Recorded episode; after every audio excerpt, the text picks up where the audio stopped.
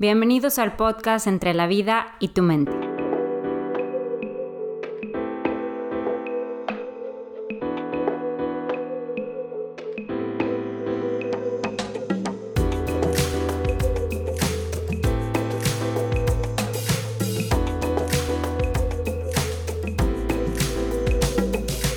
Aquí encontrarás a cuatro mujeres en cuatro ciudades diferentes, hablar de manera informal y relajada sobre temas que nos interesan a todos desde diferentes perspectivas psicológicas. Es importante aclarar que escuchar este podcast no cuenta como ir a terapia, que recomendamos ampliamente el acudir con un profesional de la salud. Si nos están escuchando, los invitamos a estar abiertos a perspectivas diferentes, perspectivas que tal vez nos molesten, nos hagan pensar más allá de lo que suponemos correcto o representan un reto para nuestras creencias. Si eso sucede, entonces ya habremos logrado gran parte de nuestro objetivo. Bienvenidos a aquellos que hubieran querido ser psicólogos, antipsicólogos y amigos que a veces la hacen de psicólogos. Bienvenidos todos. Que al final de escuchar este podcast sepas que no estás solo.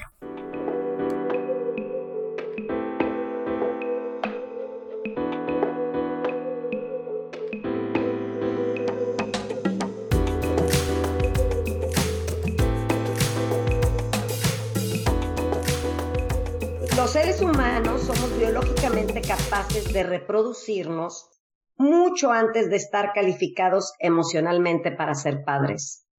Los saludamos con mucho gusto y vamos a hablar hoy de las cinco necesidades o cinco características que los padres deberíamos de tener antes de decidir procrear. Porque estas cinco necesidades, todo niño las debe de tener satisfechas. ¿Por qué? Para que en su vida de adulto puedan ayudar para desarrollarse como un adulto saludable. Usualmente, las parejas, la mayoría, las que no nos casamos embarazados, los que lo planean, se preguntan, ay, bueno, pues ya tenemos casa, ya tenemos un buen trabajo, ya tenemos bla, bla, entonces ya podemos tener hijos. Cuando en realidad deberíamos de hacernos cinco preguntas que van a ser las que van a necesitar tus hijos. Y estas cinco preguntas se las voy a decir rapidísimo y entre las cuatro las vamos a ir desglosando. Son autoconciencia, disponibilidad emocional, un estilo de vida que contribuye a la vitalidad, manejo equilibrado de límites saludables, comunicación eficaz. Estas cinco necesidades es muy raro más yo no conozco todavía la fecha ningún papá ni ninguna mamá que las haya podido satisfacer en sus hijos. Ahora, la buena noticia es, podemos y debemos en este proceso de convertirnos en verdaderos adultos, no nada más tener carro, tendríamos que nosotros satisfacer estas cinco necesidades en nosotros mismos cuando somos adultos o empezar a hacerlo con nuestros hijos. Pero si tú no las tienes satisfechas, es muy difícil que se las puedas transmitir a tus hijos. Y vamos a hablar de la primera, que sería la autoconciencia. La autoconciencia realmente, pues su nombre lo dice, es saber quién soy. Y aquí yo sí me iría a un punto, a un tema más trascendental, más quién soy, a dónde voy, poderles transmitir a los hijos quiénes son, más allá de lo que el rol que tienen en la escuela o si son niños o si son niñas, sino realmente quién soy, hacia dónde voy. Asumir la responsabilidad de realmente conocernos a nosotros mismos. Y si eres un adulto, papá, y no sabes esto, pues la verdad, de verdad, sí empieza por terapia, sí empieza de cualquier manera un método de autoconocimiento ser honesto contigo y realmente saber quién eres. Adelante, Andrea Torres. Claro, también creo que la autoconciencia pudiera parecer un trabajo simple en cuanto a, ok, yo trabajo en mí y en lo que estoy viendo. La cosa es que la mayoría de las personas ni siquiera nos damos cuenta que no la tenemos. Un riesgo bien fuerte, por ejemplo, con niños chiquitos, es que cuando estás ensimismada, que además siento que es algo que se da muchísimo en el posparto y, eh, o sea, estás tan metida en ti misma y en tus emociones que a veces no puedes distinguir como la línea entre lo que es tu hijo y lo que estás haciendo tú. Entonces, como aprender eh, precisamente esa autoconciencia, pues casi nadie la logra tomando en cuenta que todo el mundo nos tomamos las cosas personalmente, ¿no? Entonces estás de alguna manera el mundo es tu proyección y la vives como una realidad. Claro, completamente. Y aparte, si tú no tienes antes de que nazca tu hijo como esa idea clara de quién eres tú, pues cuando llega el hijo, esto se caos de identidades como lo que estás hablando ahorita, cuñado. Debemos de iniciar como padres este proceso individual, ¿verdad? Es un proceso individual, un proceso para realmente ir desarrollando nuestra identidad, para poder así liberarnos de residuos emocionales que se han acumulado durante toda nuestra vida. ¿Y qué? ¿Para qué? Porque esto va a ser nuestra capacidad de amar. Aquí hay algo bien importante que tenemos que decir, es que estas cinco necesidades nos llevan realmente a poder ser amados y poder amar a los demás. Estos cinco necesidades nos van a dar esa libertad libre para amar y libre para ser amado. Si tú tuviste un papá narciso o nunca te vieron como una persona, pues ahora tú de adulto puedes hacer estas cinco como solución, pero es importante hacer este análisis de cómo fue nuestra crianza y cómo ahora yo, si decido tener hijos, cómo los quiero educar, pero ahora sí como ya haciéndome responsable de mis cosas y no solucionándolos en la vida diaria con interacción con ellos, donde a lo mejor son nuestros bastones emocionales o ni siquiera somos capaces otra vez de verlos como unas personas separadas de nosotros, donde es otro ser humano. Yo veo esto de la autoconciencia y no sé, díganme si estoy incorrecta o no, pero yo lo veo como ese momento en tu vida en el que te detienes y empiezas a cuestionar qué es en lo que crees, qué es lo que te mueve, qué es lo que te apasiona y no tanto como seguir repitiendo lo que tus papás te han dado, lo que tu colegio te dio, lo que tu cultura te dio. Y entonces es realmente cuestionarnos de una manera bien honesta, como decía mi mamá al principio, qué es lo que a mí me mueve, de dónde vengo yo, a dónde quiero ir, cuáles son mis necesidades, cuáles son mis carencias. Cuando hacemos este proceso reflectivo, que obviamente no dura un día, ni dura una semana, es un proceso de acompañamiento, que obviamente con terapia es muchísimo mejor, en donde podemos ser capaces de vernos a nosotros mismos desde afuera, ¿no? Y entonces cuando hacemos esto, podemos ofrecerles a nuestros hijos, obviamente, unas relaciones mucho más honestas, mucho más alineadas, por así decirlo, con lo que somos nosotros mismos. Y pues claro, empieza como decía Andreona, para arriba, sabiendo qué fue lo que también mis papás me dieron, cuñada. Claro, y tomando en cuenta el reto que de romper cadenas, que es lo más complicado, ¿no? Si vienes de una familia en la cual tu mamá o tu papá, como decía Andreona, todo el tiempo te trataron como un accesorio, pues es bien difícil romper la cadena, de repente decir, ok, no, no soy un accesorio, no soy, no soy eso, entonces, ¿qué puedo ser? Entonces, también darnos cuenta que yo creo lo más complicado a la hora de criar hijos es precisamente que hay cadenas que venimos cargando y que romper esas cadenas es una responsabilidad bien fuerte porque no solo es para tus hijos, es para tus nietos. Tú dijiste ahorita, Georgina, y ver desde afuera, más bien es un proceso exageradamente interior, donde realmente vas a ir hasta tus raíces para poder descubrir, y ya lo hemos dicho en otras ocasiones en los episodios, este autoconocimiento tiene que ver mucho con revisar, con actualizar y soltar o reprogramar precisamente todo eso que te dijeron y que hoy dices no es mi definición de lo que yo quiero ser. Por ejemplo, si yo vengo de una familia donde no hay divorcios, pues a lo mejor a ti te va a costar más poder divorciarte. Sencillamente te va a costar hasta cuestionarte, decir, ya no quiero yo seguir con esta relación porque es algo que no se da en tu familia. O volvemos con la religión. Yo que estudio budista, pues te puedo decir que yo creo que soy la primera budista en los años y los años de las raíces, de las raíces de mis generaciones. Claro, y a mí me gustaría, ahorita que, qué bueno que dijeron eso, porque me recuerda que antes de que empecemos con los otros cuatro, a mí me gustaría clarificar algo para las personas que nos están escuchando.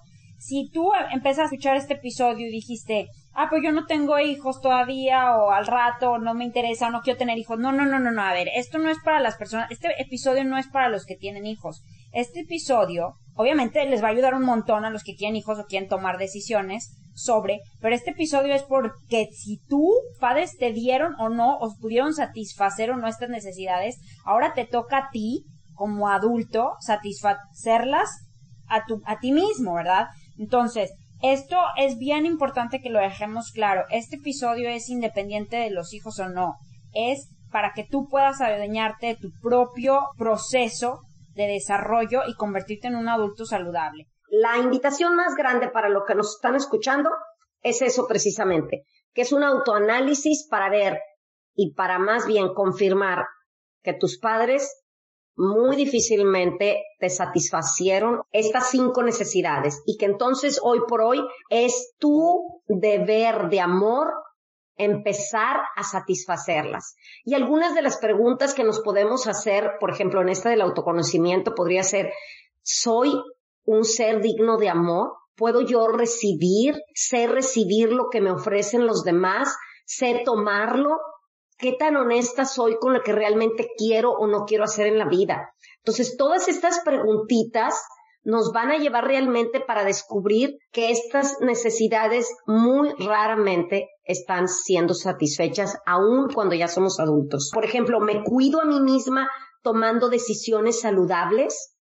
o tomo decisiones a lo que sea. Estoy viviendo una relación codependiente donde me maltratan y como quiera sigo con esa relación cuando sé que me está haciendo daño, tienen que ver precisamente con esas necesidades de que no sé ni quién soy, porque no sé lo que merezco, porque no sé comunicarme, porque no sé distinguir mis emociones, porque no sé poner límites. Estas cinco son de todo lo que estamos haciendo en la vida, las relaciones que tenemos, cómo me relaciono conmigo. Claro, entonces la autoconciencia es, es empezar a realmente entendernos, conocernos y hacernos esas preguntas difíciles. La segunda es todo lo que tiene que ver con emociones, disponibilidad emocional, manejo de emociones, identificar emociones. Podríamos empezarnos por preguntar si tenemos los recursos internos para realmente nosotros identificar lo que estamos sintiendo en cada momento, las emociones que tengo. ¿Estoy enojada o no estoy enojada? Sé decir lo que siento. Eso igual es engloba tanto. Yo me acuerdo algo que le decía mucho al principio a Alejandro de mi primera hija y que es fecha que de repente le digo es cómo extraño poder sentirme triste, triste. O sea, pero hablo de triste de quedarme en mi cama y qué me importa la vida. Si tienes hijos, eso no se puede. Digo, si tienes hijos chiquitos, literal no se puede. Necesitas tener una responsabilidad emocional muy fuerte porque así te sientas triste, cansada, te duele la cabeza, tú necesitas pararte porque el niño necesita desayunar, porque necesitas cambiar el pañal. Ya ni siquiera puedes sentir una emoción soltando todo tu alrededor, ¿me entiendes? Diciendo, me vale, hoy me vale uno, eso que tú dices, cuñada, es muy cierto. Yo me identifico. Hace poco no sé por qué me ponía a pensar, bueno, con lo del virus y todo, de que si se muere alguien de mi familia, yo no me puedo sentar a llorar un mes o una semana o un día seguido. Porque mi hijo, ¿qué? Ojo aquí bien importante. Porque cuando tenemos un hijo le queremos transmitir ese manejo e identificación de emociones a ellos también. Entonces tampoco se trata de ocultar la emoción, de no vivir la emoción, porque los niños las tienen que ver, o sea, los niños también tienen que entenderlas. O sea, lo que va con este punto del manejo de identificación es, a ver, si yo no me sé enojar de forma saludable, si yo no me sé expresar mi tristeza de forma saludable, pues mi hijo no le estoy enseñando lo que tiene que, aprender, ¿verdad? Algo de lo que platicas que me da mucha risa, con mis amigas platicamos ahora en la cuarentena, que, bueno, todas estamos súper en pro de la crianza respetuosa y nos morimos de risa porque si les hablábamos como hadas madrinas, o sea, ¿qué necesitas de amor y qué? Y, y ahora en la cuarentena, de repente es la bruja, ¿no? Y entonces, bueno, después del proceso de culpa, de que, ay, es que cómo, no sé qué, a todos nos cayó el 20. Yo les decía, es que es impresionante que ahora somos mucho más auténticas. Mi hija está aprendiendo a conocer que su mamá es más buena onda en las mañanas y que en la tarde ya está bien cansada y que de repente anda de malas. Y todo eso también es inteligencia emocional. No es nada más mostrarles el lado lindo. Igual, las que están embarazadas y no llores porque tu bebé lo siente. Yo creo al revés. O sea, qué padre que tu bebé desde la panza pueda sentir toda la gama de emociones que de por sí va a sentir toda su vida. Lo que ustedes están diciendo justamente habla de que pueden tener esa inteligencia emocional. No se trata de que no me puedo quedar triste. Estoy triste, pero tengo que hacer esto. Entonces, no nada más es, o sea, lo que yo estoy oyendo de ustedes dos, no están hablando de que van a bloquear sus emociones, sino que realmente están siendo capaces de tener esa disponibilidad emocional, esa identificación, porque si nos dejamos llevar por nada más lo que sentimos, pues la, a lo mejor es que a la mayoría pues nos quedaríamos en la cama desde tempranito yo no saldría de mi cama y nada más iría a comer y esto, pero es precisamente la inteligencia emocional la que nos lleva a poder realmente hacer lo que tenemos que seguir haciendo, sintiendo lo que estamos sintiendo. Tú decías, Georgina, si alguien se muere no voy a poder llorar un mes. Pues no, pero eso no va a dejar que tu hijo perciba que estás triste. Entonces, esto de disponibilidad emocional tiene que ver con inteligencia emocional. Claro, y aparte también eso me encantó, la verdad, porque la palabra manejo es una palabra muy, muy padre porque manejar una emoción, el número uno la tienes que identificar. ¿Y cuántos vivimos sin ni siquiera identificar nuestras emociones? Como que me siento raro, como que algo me duele aquí en el pecho, en el estómago, y no pueden identificar cuál es la emoción. Es una tristeza, es un enojo, es una frustración. la identificas. Pero luego el manejo es hacer algo y hacer algo de forma responsable y saludable. Y entonces, cuando sabes tú cómo manejar tus propias emociones. Primero, en este manejo de emociones, precisamente es identificar las emociones tóxicas. Y cuando digo emociones tóxicas, no estoy hablando solamente de la tristeza, sino realmente cuando somos personas iracundas, cuando somos personas envidiosas, cuando somos personas que hay una emoción que está realmente envenenándonos a nosotros y a los demás, esto es lo que nos va a dar la libertad emocional, que es muy importante de que tú puedas satisfacer a tus hijos o empezar a satisfacerlo en ti. Sentir esta libertad emocional es ser capaz de saber y confiar que yo esté pasando lo que esté pasando, no me voy a acelerar, no voy a ofender, no voy a gritar, voy a poder guardar esa inteligencia emocional. Somos muy inteligentes para los negocios, para esto y para el otro, pero a la hora de las emociones, ahí es donde, como dicen, la no sé qué torció el rabo. Claro, y bueno, lo que yo me he dado cuenta, o lo que he estudiado más bien, es que justamente el meollo de ámate y ten inteligencia emocional, y pero ¿cómo? ¿Cómo? ¿Cómo? ¿Cómo? Ah, bueno, pues hay veces, pues es tan sencilla como respirar. Cuando nos damos cuenta que tenemos cierto poder de nuestro destino, pues justamente ahí cuando estamos sintiendo, que yo no les llamo emociones tóxicas, sino pues emociones desagradables, que es el cómo reaccionamos, podemos utilizar una herramienta súper sencilla que es la respiración. Pero en el momento en que estamos sintiendo esa emoción o ese miedo o ese enojo y de verdad con tres respiraciones profundas o haciendo conscientes esa emoción y la respiración es el puente con nuestra mente y nuestro cuerpo, podemos empezar a reaccionar diferentes a esas emociones y muchas veces te empiezas a dar cuenta que son milisegundos ahorita. Si ya la super regaron, como la mayoría del planeta y como yo, ya tuvieron hijos y todavía no aprendían a respirar todo el tiempo, La verdad es que un trabajo súper lindo es aprender juntos. Luego subestimamos a los niños. Precisamente hoy yo me llevé una sorpresa hermosa porque de repente Roberta se enoja y le enseñamos mucho a respirar. Yo acabo de trapear, me enojé horrible porque se les cayó no sé qué. Dije, no es posible, acabo de limpiar. Y Roberta me dijo, mami, respira, y en ese momento dije, obviamente necesito escuchar, la verdad. Yo, yo soy la primera que toda la vida le digo, escúchame, mi amor, respira. Entonces, pues respiro y efectivamente me sirvió respirar. Me dijo, dime si me acerco y te doy un abrazo. Y fue algo súper lindo porque entonces te das cuenta que que estás trabajando juntos, ¿sabes? O sea, somos equipo. Al final una familia es un equipo y yo creo que aunque los niños estén muy chiquitos, si, los, si les enseñan las herramientas, entre todos podemos apoyarnos a ser mejores. Hace mucho di un, un taller y que todavía lo puedo seguir dando, ¿verdad?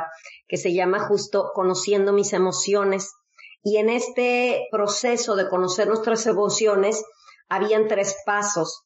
Uno de ellos es primero observar tu emoción, la observas, no te sigues contando la misma historia, haces un, aquí le llamaba a este autor hueco de atención, haces un alto, te esperas, ahí es donde entra la respiración. Y entonces lo más lindo es que cuando te atreves a mirar tu emoción tal como es, y ahí es donde sola se transforma, que es cuando a mí me decían antes, y sueltas, y yo decía, ¿cómo suelto si la traigo aquí atorada? Bueno, es que es esto, es práctica, es aprender a detenerte, a verla, a sentirla y ese es abrazarla. En el momento que la abrazas y la sientes, sola se transforma porque finalmente es energía. Una emoción dura 90 segundos. ¿Por qué puede ser que dure más?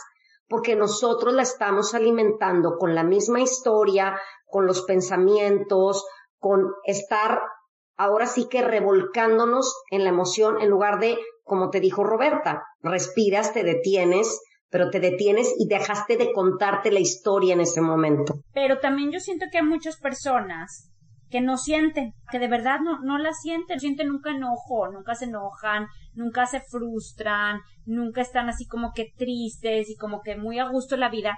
Eso también no está así que tú digas muy bien, ¿verdad? Necesitamos poder identificar hasta esas emociones, no ser tan expertos en suprimirlas que ni siquiera las podemos experimentar o identificar. Ese era el problema de mi ex esposo. Yo nunca me he enojado en mi vida. A ver, ¿cómo es eso posible? Y claro, cuando se juntó conmigo, pues empezó a enojar un chorro. y este, ay, espérate. Y el pobre pues no sabía cómo enojarse. Y tú le enseñaste rete bien. No sabía por qué cosas sí enojarse y qué cosas no enojarse. Por cuánto tiempo me enojo. Cómo demuestro mi enojo. Cómo hablo mi enojo. Particularmente en el caso de tu ex esposo, no sé pero lo que suele pasar es que, nos, volvemos expertos en bloquear emociones, ¿no? Y, y, ahorita tenemos una sarta de repertorio al instante para no sentir esa emoción. Pero lo que pasa es que si queremos bloquear de alguna manera, pues el dolor, también estamos bloqueando el goce. Pero aquí lo que pasa es que no solamente queremos vivir, queremos vivir bien. Es precisamente por qué bloqueamos, porque hay un miedo inmenso, intenso a sentir, a reprimir, pero que una vez cuando aprendemos poquito a poco nos atrevemos a sentir, entonces ese miedo va desapareciendo porque es justo sintiendo que se va a poder transformar. No es metiéndolo ahí y yo no estoy así como una estoica y no siento nada. La tercera necesidad o característica, ¿verdad? A mí me gusta llamarle un estilo de vida saludable. Y aquí tiene que ver estilo de dormir, drogas, adicciones, alimentación, ejercicio, actividad física. Todo eso es algo que tú le vas a tener que enseñar a tu niño. A tu niño llámese interior o a tu niño de verdad, el niño que tienes ahí de cuatro años. Que andamos todos con esos niños heridos. ¿Por qué andamos con las relaciones que tenemos? Porque andamos buscando que alguien más nos dé ese estilo de vida o continúe y perpetúe el estilo de vida espantoso que nos dieron nuestros padres. Claro, que eso es mucho lo que pasa. Yo, por ejemplo, en una clase que, que daba en Singapur, con eso era con lo que empezábamos, con los estilos de vida saludable, ¿no? Porque entonces era mucho de hacer reflexiones. Los alumnos tenían que reflexionar mucho de sus vidas, de lo que ellos creían, sus identidades, sus principios, valores, chalala. Y entonces empezábamos con eso precisamente porque era, ver, muchos decían, a ver, este, ¿te consideras una persona saludable? No, pues la verdad no. O sea, cuando hacemos ejercicio yo me canso un chorro, o no me siento como para hacer ejercicio, o la energía para hacer ejercicio. Bueno, ¿y qué comes? No, pues como esto y esto y esto. Bueno, pero, o sea, a ver, te han enseñado que esos alimentos, por ejemplo, pues no son saludables. Pues sí, pero pues esos fueron los que me dieron mis papás. O sea, fue la comida que, que se me dio en mi casa. Y entonces, a ver, bueno, pero tú ya tienes 15 años, 16 años, ¿verdad? O sea, ya puedes empezar a tomar decisiones, ya no dependes de la comida que te dan tus papás, tú ya puedes empezar a decidir que, bueno, sabes que yo me quiero ir a dormir este antes, no porque en mi casa todos se duerman a la una de la mañana, si yo sé que eso no me está haciendo bien, si yo sé que eso me está causando problemas en el colegio, que me está causando problemas en mi trabajo, pero ¿cuántos adultos no tenemos? Pero también creo que es como ese, ese sentir el calor de hogar. O sea, en mi casa, por ejemplo, siempre fue algo hermoso que extraña y enfermamente agradezco muchísimo.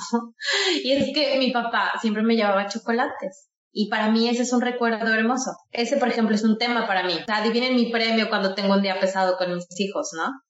Y no es el chocolate, no es el azúcar, que por cierto tengo muy claro que tengo que bajarle y que eventualmente quiero dejar es que al comerme ese chocolate yo estoy recibiendo ese, ese amor de mi papá, esa emoción de que me llevaba un chocolate, ese emocionalmente implica muchísimo más, todos los hábitos que aprendimos de nuestra familia implican mucho más que el hábito en sí. este punto, pues son las acciones. Yo voy a insistir con la metáfora de la flor que ahorita traigo de moda. Es así como si nosotros fuéramos una flor y culpamos a la flor. Que, ¿por qué no creces? ¿Por qué no creces? Bueno, pues son las circunstancias, es la tierra, necesita de todo. La flor en sí ya tiene la buena voluntad de tener su mejor versión. ¿Cuál es esa tierra fértil? Son tus acciones. Es donde nosotros vamos a poder ahora sí que transformarla, pero es en el ahorita y es de disciplina, de constancia, y ahí nos damos cuenta que esa libertad ahora es la que, que añoramos tanto es a través de, disciplina. Es que yo creo que lo que estamos aquí intentando de estos hábitos o estilo de vida saludable, sí es lo que dices, Andrea, de la acción,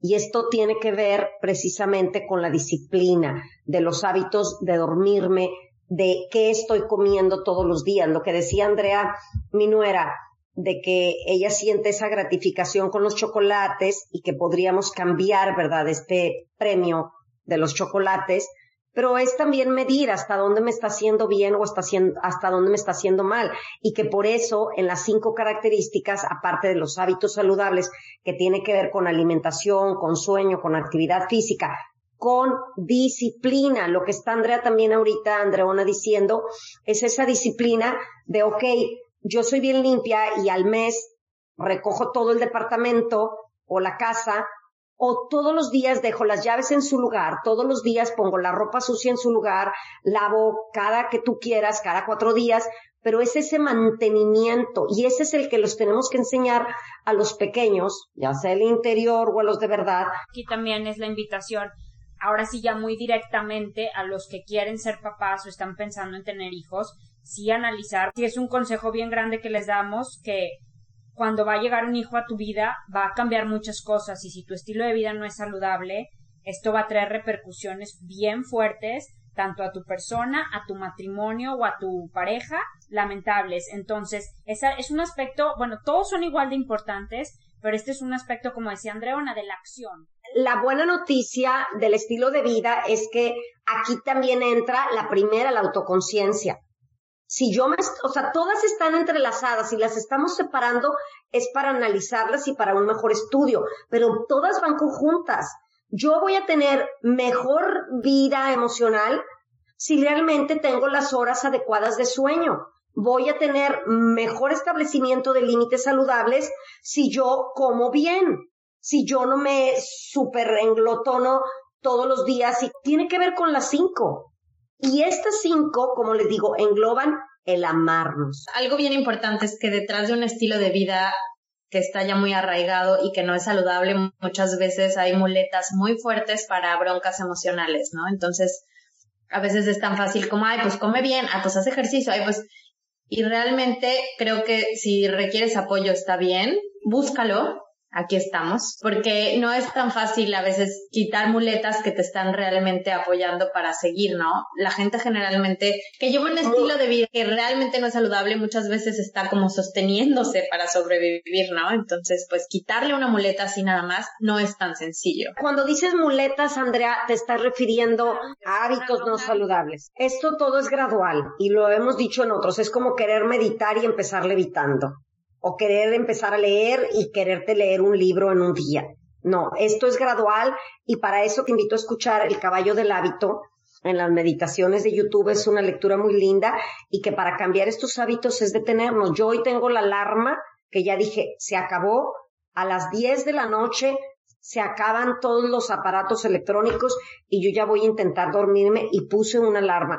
Claro, es como el objetivo no es que leas todo el libro, sino que te vuelvas un lector. Puedes convertir un lector a leer un minuto al día, reformular nuestros objetivos o nuestros deseos, nuestras definiciones del éxito, pues para realmente ser exitosos. La cuatro, comunicación eficaz. Tiene que ver desde el diálogo interno, ¿Qué te dices todo el santo día? ¿Cómo expresas lo que tú sientes? ¿Cómo expresas tus límites? ¿Cómo expresas tu estilo de vida? ¿Cómo te comunicas a los demás? Ahí también cómo eres capaz de expresar tus emociones. ¿Las estás negando o no? Esto es también ir aprendiendo a ser mejor comunicólogos. Lo que tú quieres decir, encuentra la mejor forma de decirlo si lo vas a usar en negación, si lo vas a usar desde mí cuando esto entra todo lo que es asertividad. O sea, asertividad es, hay muchas cosas que tenemos que decir y hay que saber cómo decirlas. Eso es la comunicación eficaz. Te comunicas contigo y con los demás. Y este en el caso para los que tienen hijos es una, es una cosa bien importante porque si tú no tienes una comunicación eficaz, no, pues a tus hijos los estás confundiendo bien grueso. No, lo más triste es que nosotros somos los adultos confundidos. Claro, nos confundieron. Entonces tenemos un revueltijo de comunicaciones distorsionadas, indirectas, no claras, etcétera. Andreona. Y aquí entra también, si nos vamos más a fondo, entrelazando todos los temas de vida saludable, una de las definiciones de adicción, pues es justamente la adicción. No tienes la habilidad de comunicarte y de ahí vienen muchas, sí, adicciones donde dices, híjole, si me como todos esta caja de cereal simplemente porque no sabemos expresarnos. A ustedes ya dejen ahorita por la, asertividad. Tuvimos una infancia donde a lo mejor nos sentíamos invisibles y no sentíamos que teníamos voz. Pues deja tú ahorita, ni siquiera sé cómo manejar esa voz porque no sé ni siquiera que la tengo. Entonces hay que darnos cuenta de esa voz y otra vez entrelazando con otro tema, pues la creatividad. Si ahorita no podemos con, con las palabras, que muchas veces las emociones van más allá de las palabras, hay que recargarnos en la creatividad, en hacer, pero que salga algo y eso sana. Sí, esto que dijo Andrea me encantó, porque sí es cierto que engloba lo de asertividad, pero la adicción viene griego, a es negación, dicción es el hablar. En esto también de la comunicación son todos esos mensajes que más allá de la asertividad tienen que ver también con el doble vínculo, el porque te amo y porque te quiero, te castigo, te pego. Perdóname por interrumpir. Capaz de profundizar. Profundizar este doble vínculo cuando le decimos a los niños, deja de gritarle a tu hermano o te pego, o deja de pegarle a tu hermano y te pego. ¿Qué es eso? No pienses en mí tanto. Piensa en mí, pero no tanto. Hasta para comunicarnos de, híjole, es que ya no sé si voy a alcanzar y tengo un chorro de hambre, ya no voy a alcanzar hazme un sándwich, di, ¿me pueden hacer alguien un sándwich en vez de ir manipulando a la gente de por vida? ¿A qué los queremos invitar? A que pongan atención qué es lo que se están diciendo ustedes mismos y a lo que le están diciendo a los otros. ¿De qué forma están siendo claros o manipuladores o chantajistas o nada más revolviendo y confundiendo a la gente? Y checando ese diálogo interno que hasta dónde somos víctimas y hasta dónde estamos agrediendo también. Nuestro diálogo interno tiene mucho la tendencia a victimizarnos aunque no lo digas. Y de ahí vienen también las adicciones. También muchas veces, o en situaciones de relaciones de pareja o de familiares, acordémonos que si estamos entablando un diálogo, estamos en el mismo equipo, como que tenemos ese set de, guerra y quién gana, quién pierde. Con tu marido no hay quién pierde y quién gana. Esa satisfacción de quiero que sepas que te equivocaste y que sé que eres un idiota. A veces es, es bien fácil eso, enojarnos con el otro por cómo nos dice las cosas, cuando, oye, ¿sabes qué? A lo mejor así aprendió a comunicarse. O sea, en lugar de enojarme, en lugar de hacer un drama, a ver, vamos a hablar, no me gusta que me lo digas de esa manera, me confunde que lo digas de esta manera, empezar a hablar con nuestras parejas, con nuestros familiares, con nuestros hijos, acerca de, de cómo nos estamos comunicando, es también algo muy, muy importante que hacer. Eso también es la comunicación eficaz, saber que los demás así aprendieron, o así tienen su cultura, o así tienen sus, sus miedos, pero empezar a establecer nuevas formas de comunicación con nuestros seres queridos es indispensable. Ahora vamos con la última de las necesidades o características y que es el establecimiento de límites saludables. Es atrevernos realmente y no nada más atrevernos, sino a conocer los límites para con nosotros mismos y para con los demás. Saber establecer límites con los niños, como les digo, ya sea el de cinco años que tienes ahí físicamente o con tu niño interior. Y aquí vemos lo difícil que es a veces porque son los límites o demasiados estrictos o demasiados laxos.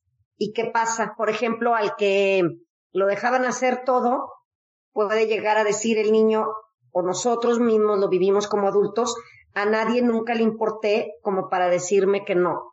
Y al revés, cuando son, son papás demasiado restrictivos, nunca tuvimos la oportunidad de cometer nuestros propios errores. Entonces, estos serían los dos extremos de los límites y bueno, los límites en todo. Por ejemplo, lo que decíamos del amor, cuántas veces en nombre del amor nos pasamos todos los límites de una persona.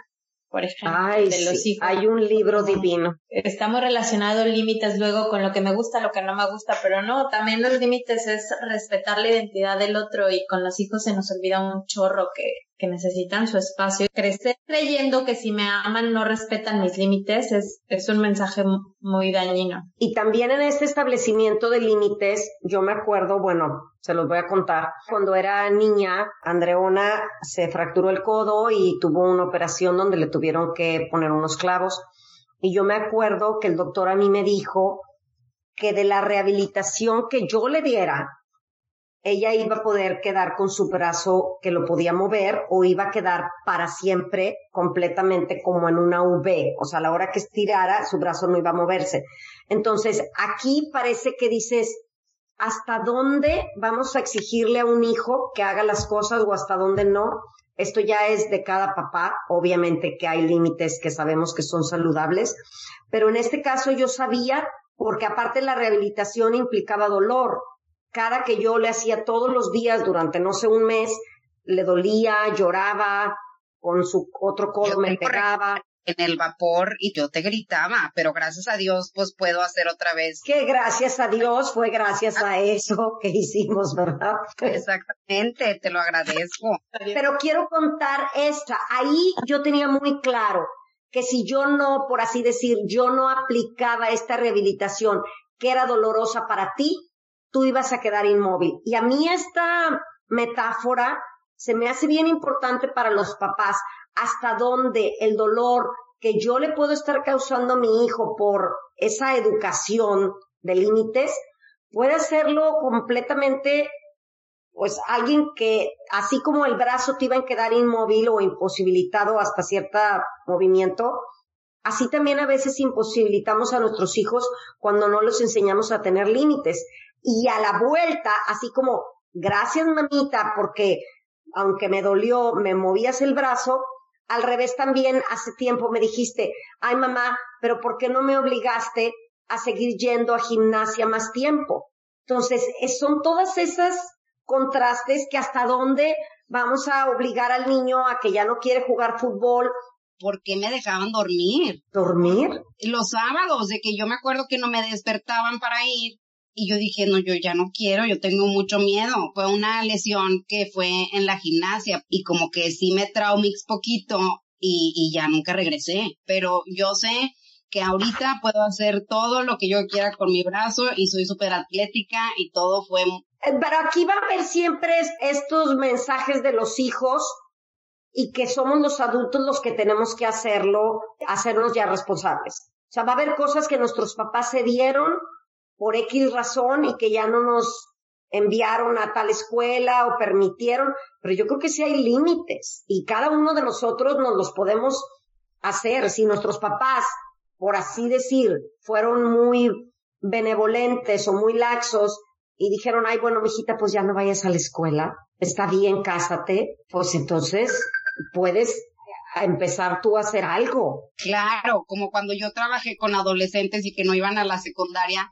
me decían, es que no se despiertan. Y yo, pues por supuesto que no va a despertar, eso es una ley, pero es despiértalo. Tú ahorita a los 16 años no puedes tomar estas decisiones. Y ahí sí es donde yo digo, como papás, hasta que ya se fueron de tu casa, es cuando vas a dejar de tener esa disciplina y esa tenacidad de seguir inculcando los buenos hábitos, los límites saludables para todo. Con nuestros hijos o con nosotros mismos, no somos capaces de dimensionar edades. En cada diferente etapa se tienen que ir tras cosas diferentes. Los límites evolucionan. Sacan a una chava como toda hippie y todo y le preguntan, ¿cómo se llama tu bebé? Dice, aún no le pongo nombre, quiero que lo decida cuando crezca. Y a veces en esas estamos ya. Es verdad, está súper eh, ejemplificado eso y ilustrativo. Hay papás que se esperan a que los hijos crezcan para que decidan lo que debieron los papás decidir. El atípico paciente que llega, es que yo le dije a mi hijo que, que pues si nos divorciábamos y el niño tenía cinco o seis años, o si ya podía vivir yo con esta pareja, a ver, él no tiene la capacidad para decidir el novio o la novia que tú, adulto de treinta y tan mil años, vas a tener. Claro, porque darles voz no significa darles voz de todo a todo momento, en todas las horas, a todos los niveles. Y esto no viene nada más con los hijos, esto también viene como adultos. Lo que a lo mejor yo permitía a mis 20 años, no lo puedo seguir permitiendo a mis 30. Lo que a lo mejor yo permitía de mis papás cuando vivía con ellos, no lo puedo permitir ahorita que tengo 50 y que tengo yo hijos. Estar reanalizando, a ver, las cosas no son de que se hacen una vez, pongo un límite y ya toda mi vida ese límite es el que me va a funcionar. Ese es el problema, yo siento muchas veces el individuo. Las cosas cambian y hay que adaptarnos a ese cambio. Y aquí es algo bien lindo que tú estás diciendo, Georgina, porque como padres nunca nos dijeron, bueno, y cuando tu hija tenga tal edad, entonces ya no le vas a poder hablar como le hablabas antes. Por eso es muy importante estar continuamente actualizando, que yo ahorita frente a mí tengo tres mujeres adultos, es esa responsabilidad y ese respeto al otro. eso es lo que pasa a veces cuando vivimos de adultos con nuestros padres por X situación o tienes ya 20 años y ya te fuiste a estudiar y ya terminaste tu carrera a los 25, regresas por X situación y te quieren tratar como un niño o al mismo tiempo como padres. También nosotros, a mí se me hace que también este establecimiento de límites viene, y bueno, yo se los he dicho, para mí lo más doloroso, hasta ahorita, ¿verdad? Y espero que así siga, porque ni duele tanto, es hacerme vieja. Y que también vienen los límites, ya no camino como caminaba antes, las millas y hacía el ejercicio. Este establecimiento de límites también tiene que ver con esa autoconciencia de qué edad tengo, de qué puedo, de qué no puedo. Y este establecimiento de límites, lo más lindo, es que es algo que puede aprenderse, pero exige de conciencia y de práctica.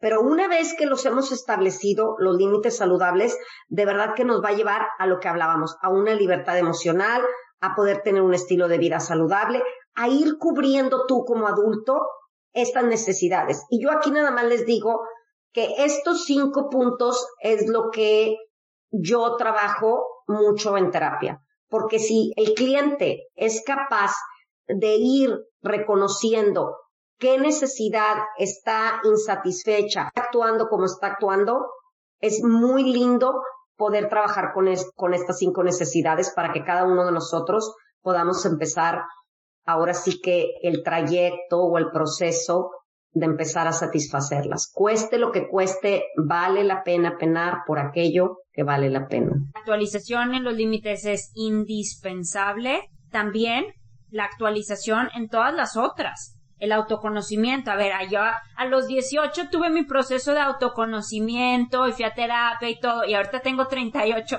A ver, no eres la misma persona, mijito. Te tienes que volver a actualizar en tu autoconocimiento, ¿verdad? En tu identificación y manejo de emociones te tienes que actualizar. En tu estilo de vida te tienes que actualizar. A lo mejor a los 20 estaba muy bien dormirte a las 3 de la mañana. Ahorita que tienes 40, pues no. O a lo mejor a esa edad comer ciertas cosas, ahorita ya no puedes comer eso actualización es indispensable para las 5. Y obviamente, al final, en lo de los límites sanos, que se me hace súper importante, ¿verdad? Y Andreona, ¿querías decir algo? Esto también lo aprendí de mi mamá. Cuando eres niño, pues tu mamá es la que mejor te conoce, la que sabe lo que te conviene y la que más te ama. Bueno, pues vamos a ir por la vida buscando a alguien que me conozca, que sepa lo que me convenga y que me ame sobre todas las cosas. Pues de adulto vas a ser tú el que te tienes que conocer, el que sepas qué es lo que ya te convenga y el que más nos tenemos que amar. Y es algo de verdad que es diario. Y de verdad, yo últimamente he hecho meditaciones donde yo me veo yo, yo misma consolándome a mí misma en mi llanto y me hace muy sanador, donde ya no hay alguien más consolando esa tristeza o esa soledad, te haces responsable de tu vida y, y, ves que, tus, que sí tienes poder, que no eres invisible.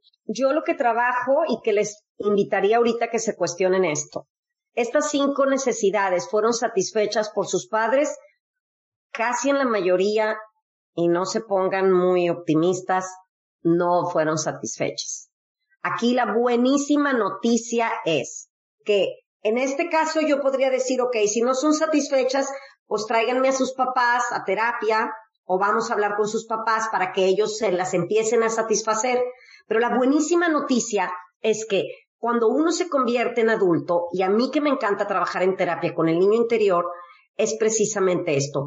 Tú te has de convertir en ese padre y en esa madre que se va a hacer cargo de satisfacer día con día, hora a hora, está revisando cuál de estas cinco hoy estoy brincándome, hoy la estoy pasando por alto, hoy tengo que trabajar en. Y entonces la buena noticia es que tú vas a ser el papá y la mamá de esa niña o de ese niño interior vas a poder vivir una vida con libertad emocional, con plenitud y con armonía. Cuando queremos tener un hijo y biológicamente no podemos, pues hay toda una investigación, ¿no? Si eres capaz. Que no se trata de no tener hijos, sino que hagamos una paternidad o una crianza más, más actual, más consciente, más presente. Ese es el mensaje. Me encantó lo que dijiste, Andreona, porque justamente eso quería decir, que como que lo que yo veo ahorita en las nuevas generaciones es que o es un miedo de que jamás quiero ser papá, es demasiado, ¿no? O es un, si es que a ti lo que más te emociona es llenar el, el closet de ropa de tu bebé. Y cualquiera de las dos, que a mí sí me emocionaba y que me importa. En ese momento así estaba. Pero cualquiera de las dos creo que no son realistas y realmente no, o sea, realmente es, algo que implica muchísimo más que algo biológico. Yo comparto un poco lo que dice Andrea y que sí somos muy románticas, sobre todo las mujeres, pero yo sí creo que a partir de, pues, de esto que hemos estado hablando, yo creo que sí es hacernos más responsables de realmente si estoy lista o preparada para poder realmente brindar y satisfacer todo lo que un ser humano requiere para poder vivir en libertad. Y hablo de libertad emocional, porque sí es bien lindo y qué padre. Yo también fui, bueno, yo ni siquiera soñaba como tú eso de la ropita. Yo nomás era porque, pues así se tenía, o sea, yo me tenía que casar y tenía que tener hijos. Ni siquiera me llegó al romance ese. Entonces, pues ya tú avanzaste con el romance, pero creo que podríamos complementar ese romance con ser capaces de, de poder satisfacer. Nos estás escuchando, no tienes hijos, no sabes si quieres o no quieres, checa estas cinco características en tu vida, checa cómo las vives en tu día a día. Vas a tener hijos, estás a punto de, siéntate con tu pareja, discute estos puntos, háblalos, velos y evalúa sobre todo qué tan listos se encuentran para eso. Y si ya los tienes, pues con mayor razón, siéntate a hablar con tu pareja y vean de qué manera pueden satisfacer estas necesidades, estas características en ustedes y en sus hijos. Es muy importante eso, empezar por satisfacer en nosotros esas necesidades primero, porque no cabe duda que no puede dar, no se puede dar lo que uno no tiene. Y ojo, bueno, aquí yo los invito, si tienen terapia o quieren un acompañamiento, perfecto, pero durante ese proceso no se trata tampoco de ponernos en culpas y en víctimas de, híjole, mis papás les fallaron esto y les falló esto, ya, ya, ya. Hay que ponernos en hacia adelante en lo que nosotros podemos hacer por nosotros mismos. Muchísimas gracias a todos por escucharnos. Los invitamos nuevamente a que nos sigan en nuestras redes sociales, entre la vida y tu mente.com en nuestra página y así nos encuentran en todo lo demás. Facebook, Instagram, Twitter. Síganos, compártanos sus comentarios, sugerencias. Nos encanta escuchar sus comentarios cuando escuchan un episodio. Acuérdense que no están solos. Muchísimas gracias. Muchas gracias por escucharnos y sí, definitivamente falta muchísima educación para tomar decisiones como esta. Los queremos mucho. Gracias a todos. Un beso grande. Bye bye.